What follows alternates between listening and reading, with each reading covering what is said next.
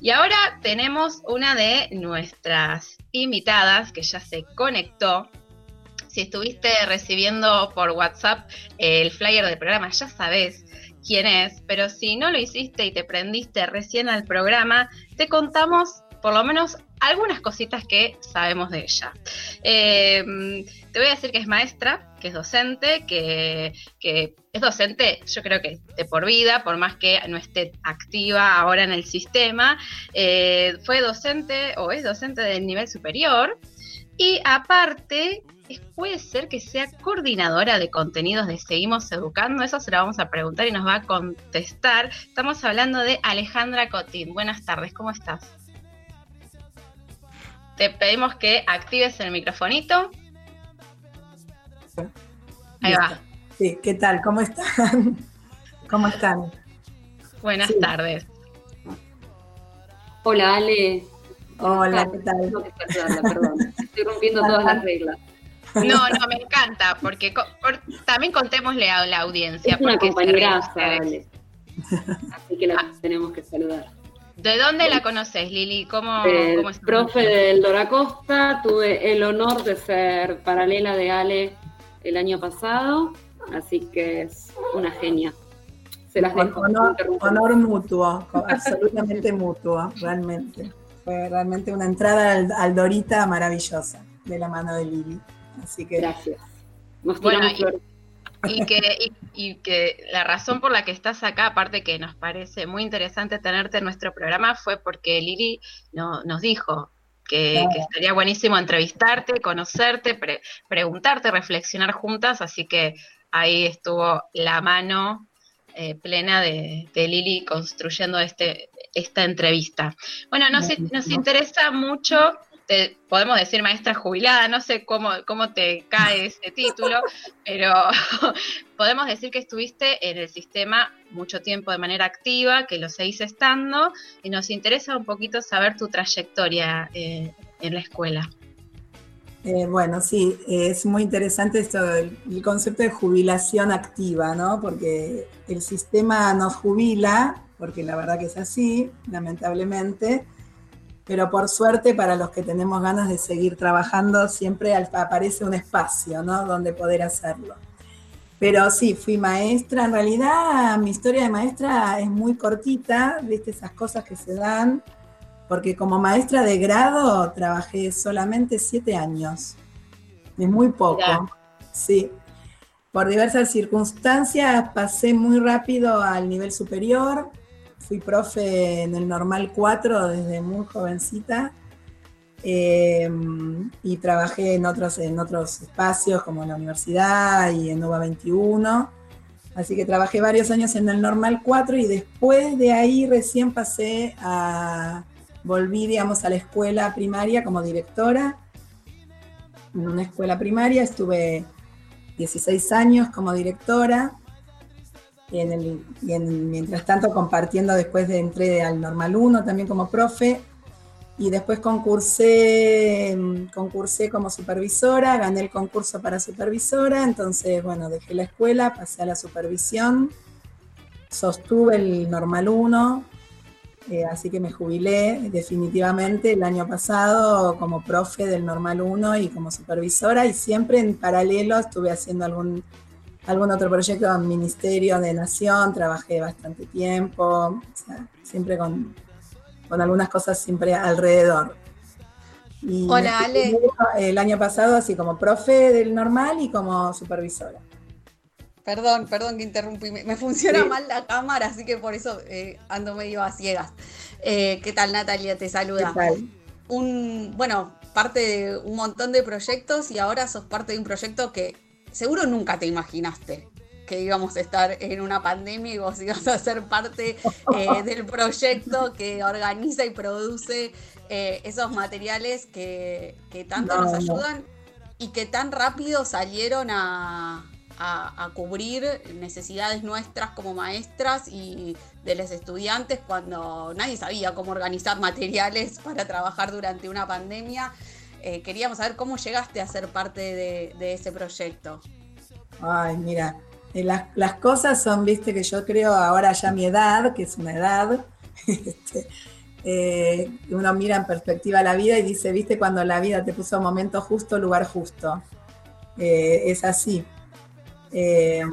Porque mm, cuando la pandemia empezó, digamos, bueno, yo estaba trabajando en el Dorita, después de que me jubilé entré al Dorita, y con algún proyecto personal de trabajo. Pero ya cuando empezó la pandemia, claramente acá en casa, y mm, la verdad que fue así, les cuento porque a veces las cosas son así, me llamó un amigo que estaba en el ministerio y me dijo, mira Ale, acá está todo muy complicado y necesitamos gente, tenés ganas de sumarte al equipo de primaria.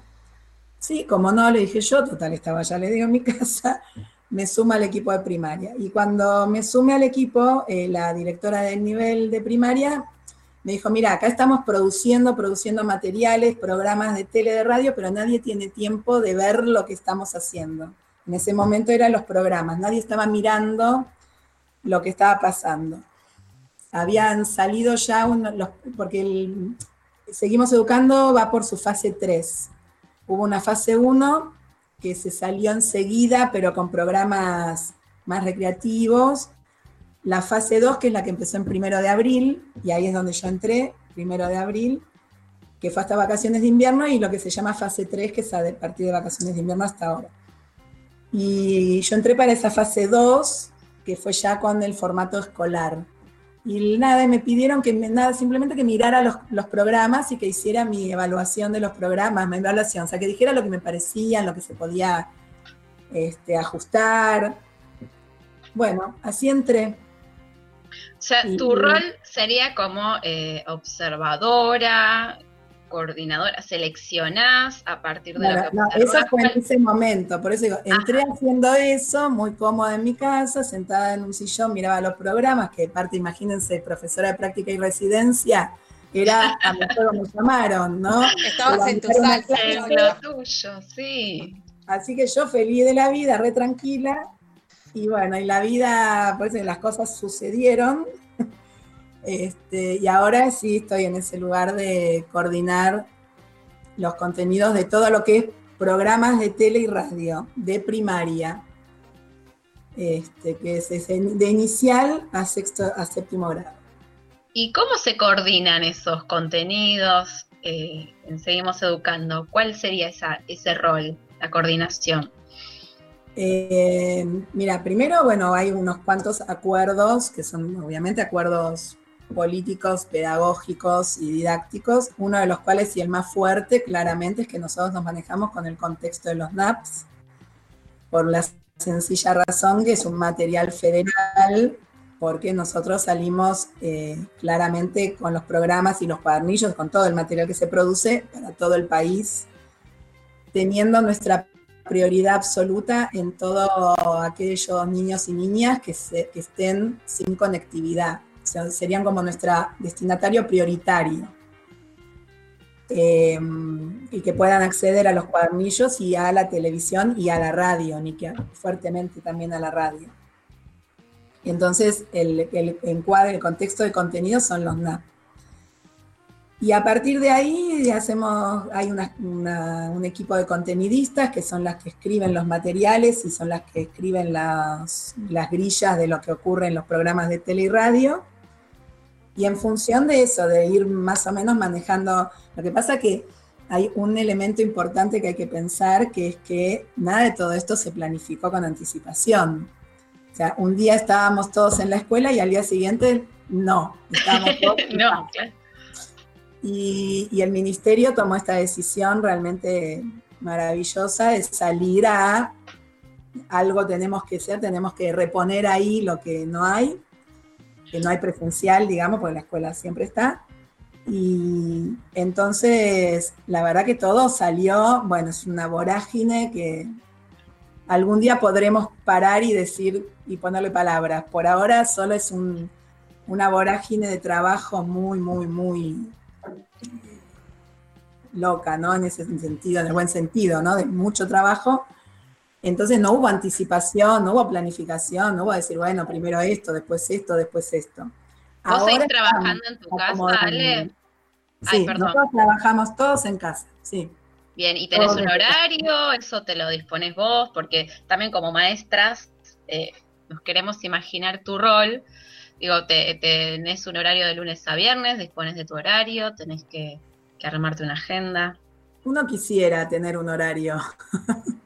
Viste, como yo digo, nosotros en las escuelas tenemos la costumbre, y yo como directora ni les digo, que cuando uno empieza marzo en la escuela ya sabe lo que va a pasar todo el año, ¿no? Tenemos esa forma de trabajo.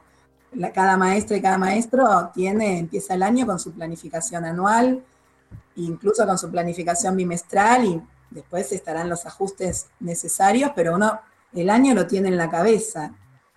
Y yo siempre digo que con una directora, cuando viene alguien y te dicen, ay, por, en julio, te dicen, ¿por qué no hacemos esto? Vos le decís, no, no me lo dijiste en marzo, listo, ya está, no va. ¿no? Tenemos esa cosa muy, muy de anticipar, de planificar, para que lo que tiene de bueno y lo que tiene de malo. Sí, bueno, nada de todo eso ocurre acá. nada de eso ocurre en Seguimos Educando por razones más que obvias. Sí, o sea, no, no es así. Hay una planificación, por supuesto, ahora hay unos contenidos que se relacionan con otros, hay unos NAP que nos guía, por supuesto que todo eso sí. Pero lo fuimos armando sobre la marcha es como una, como ir aprendiendo en el hacer eh, completamente, ¿no? Entonces, eh, nosotras en bueno, nosotras también estamos aprendiendo a hacer radio así, estando eh, a distancia y vamos eh, corrigiendo algunas cosas. Y queríamos, usamos en nuestro, en uno de nuestros primeros programas también el material de Seguimos Educando, que tenía que ver con educación sexual integral, que nos pareció súper interesante. Nos parece como una de, las áreas más difíciles para llevar adelante eh, por radio, por tele en un cuadernillo escrito. No sé si tenías para contarnos cómo funciona ese equipo, cómo se van produciendo esos materiales, cómo eligen adecuar eh, algunas actividades a este contexto y sobre todo eh, cómo se trabaja, porque no sé si se reciben devoluciones de alumnos o alumnas o devoluciones de maestras, si hay un feedback de todo eso. Eh, a ver, varias cosas.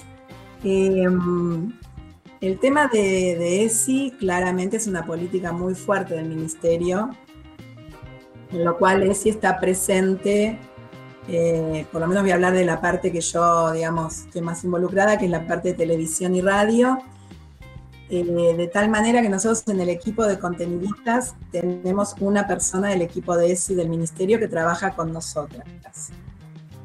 ¿Y eso qué quiere decir? Que nosotras planteamos la el, proyecto semanal, nosotros trabajamos en la tele eh, por un, cada semana un proyecto de trabajo.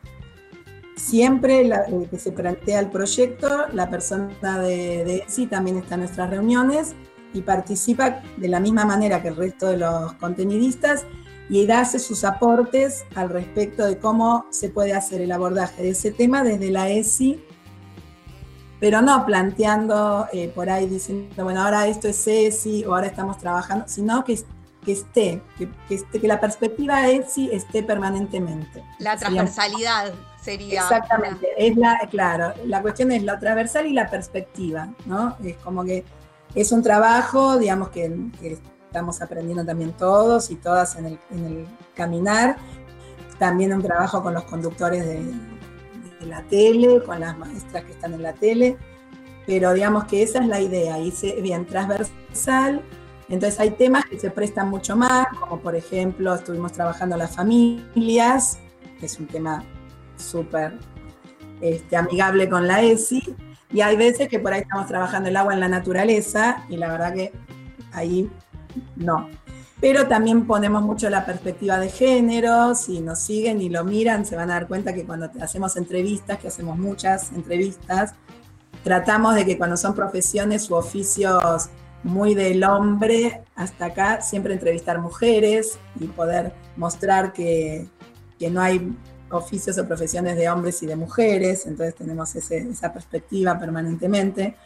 Trabajamos mucho la literatura, entonces también la literatura entra mucho desde, o sea, la ESI entra mucho desde la literatura, o sea que es una, un trabajo permanente, eh, justamente que tratamos de que para las maestras y los maestros también que nos miran o que puedan usar nuestro material les sirva también de, como propuesta, ¿no? Y como para ver cómo introducir la ESI en sus clases habitualmente.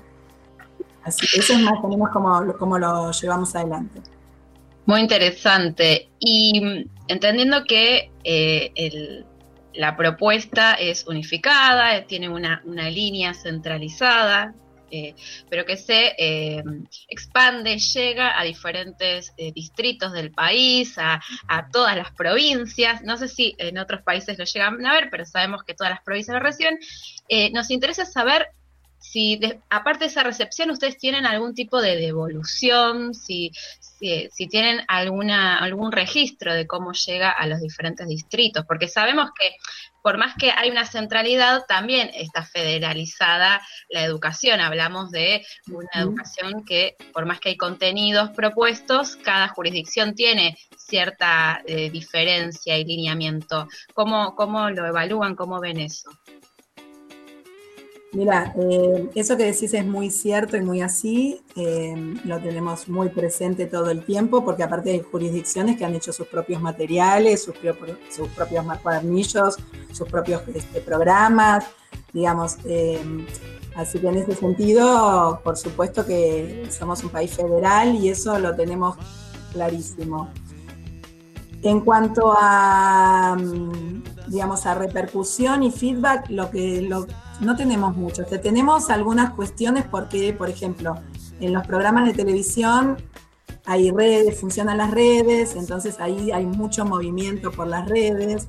Pero primer grado es un hit total, la cantidad de chicas y chicos que mandan fotos por Instagram, que salen al aire este, en el momento, y la verdad que hay veces que es. Hemos hecho algo esta semana que vos decís, en la tele, la verdad que hemos hecho cosas locas, locas, locas. Pero este semana, primer grado, trabajó la, el carnaval. Y se propuso armar la murga de primero. Para ponerle nombre a la murga se hizo una votación. primero mandaron nombres, de todo lo que mandaron se armaron tres nombres y los chicos votaron en un tiempo, o sea, no hubo toda la semana, porque la votación fue de un día al otro, porque si no, no daban los tiempos para armar todo, ¿no? El traje, el color estandarte y todo eso. Y se armó, y votaron por Instagram, mandando su foto por Instagram, los nombres de la, de la murga. Este, ganó los primeros de Seguimos Educando, obviamente. Este, pero ganó ahí, ¿eh? estaban ahí peleadísimos. Increíble, porque fue como una interacción con los, chicos y las chicas. O sea que ahí hay un movimiento, que hay, hay gente, hay chicos y chicas, familias mirando, que mandan mensajes, pero lo que sí, lo único que sí les puedo decir oficialmente, la primera mitad del año sí se hizo una investigación desde el ministerio para ver el, alcance que había tenido y la penetración que habían tenido tanto los cuadernillos como la tele como la radio. Y la verdad que nos llevamos una sorpresa muy, muy grata porque tuvo un nivel de conocimiento altísimo en todo el país y después un nivel de penetración muy alto. Y para las poblaciones destinatarias, que son las poblaciones sin conectividad, una penetración de más del 90%. Buenísimo. Con lo cual, eso hasta mitad de año. ¿eh? Después no se volvió a hacer el mismo estudio. Espero que se haga porque realmente da mucha data, pero estábamos todos muy, muy emocionados porque, bueno, realmente... Y sí, porque además eh, la devolución que tenés de los chicos y de las chicas es lo que te hace decir, bueno, vamos bien, es por acá, y, seguir adelante, que es lo que nos pasa en la escuela y que tanto extrañamos. Totalmente. Eh, nosotras también. Y las personas que conducen esos los programas de tele, de radio, eh, ¿tienen alguna preparación especial? ¿Son todas maestras? Eh, ¿Hay un poco y un poco? Los conductores son conductores de toda la vida de Paca Paca que si ustedes fueron, que por la edad que tienen de haber sido consumidoras de Paca Paca, los conductores son los de siempre, conocidísimos, gente del staff de Paca Paca. Y las maestras son maestras, se hizo una selección de, hizo una convocatoria y frente a la convocatoria se entrevistó a todo el mundo que se presentó y se seleccionó de esa manera, sí, las maestras son maestras. Incluso son maestras algunas que están en escuela en este momento también. Así que sí, sí. Ale, me ninguna... un poco de tema. Ay, perdón, solo quiero decir esto, que las maestras, otro, otro eh, eh, monumento a las maestras, porque los conductores sí son actores o conductores de experiencia. Las maestras son maestras, como ustedes. Y se mandaron ahí frente a las cámaras y salieron y ahí van, y son maravillosas. Así que también. Próxima convocatoria las ponemos Amore, Amore y Anate ahí. Y sí, Lili sabe, Lili sabe, porque yo la, la, pinché para que se presentara. me, quiso tentar. Ale, de que se perdió la televisión y la radio argentina. Totalmente. Totalmente. ¿Por qué? Imagínate el colapso que hubiese tenido si ya estoy así. Ale, sabes que nosotras tres en este momento coincidimos en ser docentes del séptimo grado. Ah, y esto que decís de, la devolución de, primer grado en cuanto a las redes, es algo que en, segundo ciclo y en, tercer ciclo más cuesta un montón. Eh, ¿Reciben, tienen devolución, feedback también de segundo ciclo o Mira, hasta, hasta quinto, porque también ahí tenemos una realidad que es la siguiente. Hasta quinto grado estamos saliendo por la TV pública todas las mañanas y repite por Paca Paca la tarde. En cambio, sexto y séptimo eh, sale por Canal Encuentro a las 9 de la mañana eh, todos los días. Y entonces tiene otro tipo de pantalla, con lo cual eh, no, o sea, no tenemos como la misma repercusión que la TV pública, o sea, el vivo del TV público. Sin embargo, de sexto y séptimo hay como, unos chats que funcionan y uno ve que ahí algo ocurre, ¿no? Lo mismo los programas de secundaria, eh, que también salen por encuentro. Pero claramente, eh, y esto se los voy a comentar porque es un tema que venimos pensando y por ahí ustedes como maestras de séptimo tengan alguna idea y nos puedan dar alguna idea, venimos trabajando incluso con las directoras de Paca Paca y de Encuentro en ver cómo podemos darle un perfil más específico a esa franja etaria de, de sexto séptimo o de sexto primer año, ¿no? que serían en otras jurisdicciones porque no son, no son de paca paca en el sentido de que no son niños, niñas, todavía no son adolescentes. Y bueno, y tenemos la gran pregunta de cómo los convocamos, ¿no? ¿Cómo los traemos, en nuestro caso, a que se sienten a ver la tele, y en el caso del aula, cómo los convocamos a que, a que se sientan realmente participados o pertenecientes a la escuela, al aula y al, y al saber. Creo que esa pregunta nos hacemos. Sí, eh, todas. yo tengo una sugerencia. Eh, yo doy clases a la tarde, tipo 2 de la tarde, y mis alumnos y alumnas casi que se despiertan para entrar a Zoom. O sea, Hago 9 de la mañana, no sé si. sí, habría que buscar un un poquito más tarde. De 27, tengo la suerte de que casi 20 se conectan pero se conectan con mayor frecuencia en mis clases que son a la tarde que las propuestas que hacemos a la mañana. Eso, eso por un lado es real y también me parece que hay que disfrazarse de videojuegos. Sí, hay, que, hay, muchas opciones. Sí, pero el tema de disfrazarse de videojuego es una de las teorías que tiene la directora de Paca Paca, por ejemplo, dice que hay que pensarlo desde el videojuego para esa edad. Así que evidentemente algo de eso y la verdad que si hay algo que sabe mucho, mucho, mucho, la directora de Paca Paca es de eso, sabe mucho. Es una persona bárbara y la verdad que estamos con, por eso, eh, sexto, séptimo, primer año es realmente una franja, perdón, es una franja,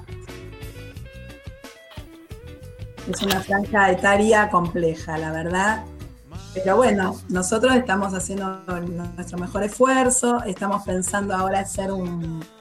Porque sí tenemos, eso sí, por ahí si miran alguna vez el programa, si miran alguna vez el programa van a ver que tenemos, eh, el programa sale grabado, sexto, séptimo. Pero igual se hace un Zoom con algunos chicas y chicas de la edad de todo el país cada día, ¿no? Hay, otros, o en la semana van variando, pero son de todo el país. Y la verdad que cuando uno los escucha ahí, dice, no, bárbaros, estos pibes, esas pibas, la verdad que Entonces me dice, bueno, estamos viendo cómo hacemos algo con esos chicos y chicas como para preguntarles, para ver qué, se, con qué se copan, qué les gustaría, ¿no? Qué de lo que, lo que hacemos les gusta, qué no. Claro. Como que estamos también buscando, es en esas búsquedas también. Sí, seguir buscando y, y, si seguimos como en la gradualidad del sistema, vemos y, entendiendo que la propuesta es para eh, el, a ver, como todo, desde el inicio hasta el final de la obligatoriedad escolar, me queda resonando la pregunta eh, si hay si hay propuestas, si se pensaron, si se contemplaron o no, propuestas para adultos y adultas que están en primaria, ¿no? Esta, la, la finalización de la, de la escuela primaria por parte de adultos, si hay propuestas, si las consideraron o si consideran que no es pertinente.